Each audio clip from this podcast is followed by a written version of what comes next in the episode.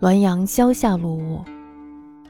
狐能化形，故狐之通灵者，可往来于一系之中，然特自化其形耳。宋蒙全言，其家一仆妇为狐所魅，夜折尺衣无寸缕，自窗棂于处至于廊下，共相系狭。其夫漏刃追之，则门见不可起；或掩飞以待，亦不能坚闭，仅于窗内怒立而已。一日，因藏鸟铳，将隔窗击之，临期密铳不可得。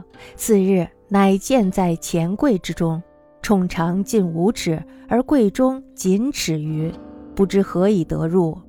是病能化他形矣。宋如动言格物，如此之类，又岂可理推乎？杨公常言：“胡居虚木而幻化是庐，人视之如真，不知胡自是如何；胡具毛革而幻化粉黛，人视之如真，不知胡自是又如何？不知此胡所幻化，彼胡是更当如何？”此真无从可推究也。狐狸呢能变化形状，所以啊，狐狸也可以通灵，就是通过一条非常细小的狭道来来往往。但是呀，它只能变化自己的身体。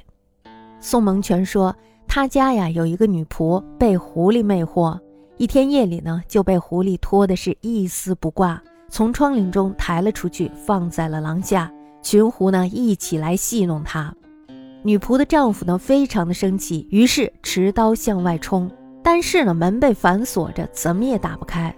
有时呢他就虚掩着门等待着，门也会自动关得紧紧的，他只能待在屋里怒骂而已。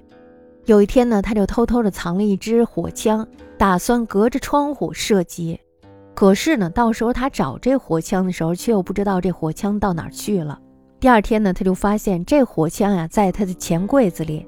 火枪长近五尺，柜子呢只有一尺多一点儿，不知道是怎么放进去的。这就是说呀，这狐狸它还能变化除自身以外的人或者物体的形状。宋儒呢，动不动就说应当穷究事物的原理，像这样的事儿，又怎么能以理来推测呢？杨公曾经说：“说狐狸啊，住在坟墓里，却能够幻化出屋宇的模样。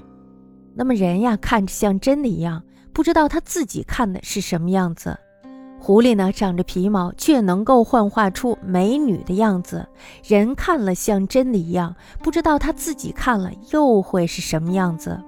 不知道这个狐狸幻化之后，另外的狐狸看了又是一个什么样子。”这呀，真的是没有办法推究的事儿。